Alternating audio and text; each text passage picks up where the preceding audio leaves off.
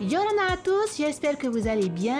Aujourd'hui, dans votre rubrique Beauté et bien-être, on va aborder un sujet qui préoccupe beaucoup d'entre nous. On va parler de la chute de cheveux. Restez à l'écoute pour découvrir des remèdes naturels pour lutter contre ce problème.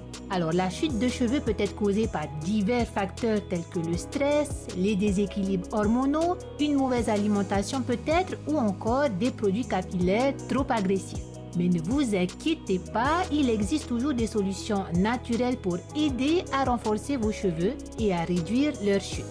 tout d'abord, assurez-vous d'avoir une alimentation équilibrée et riche en nutriments essentiels tels que les protéines, les vitamines et les minéraux, des aliments comme les œufs, les légumes verts, les fruits et les poissons gras peuvent favoriser la croissance des cheveux. Vous pouvez également utiliser des huiles essentielles telles que l'huile de romarin, l'huile de lavande ou l'huile de coco en massage sur le cuir chevelu pour stimuler la circulation sanguine et renforcer les follicules pileux. Et enfin, évitez les produits capillaires agressifs contenant des sulfates ou des parabènes et privilégiez des produits naturels et doux. De plus, limitez l'utilisation des appareils chauffants comme les fers à lisser ou les sèche-cheveux car la chaleur excessive peut endommager les cheveux et les rendre plus fragiles.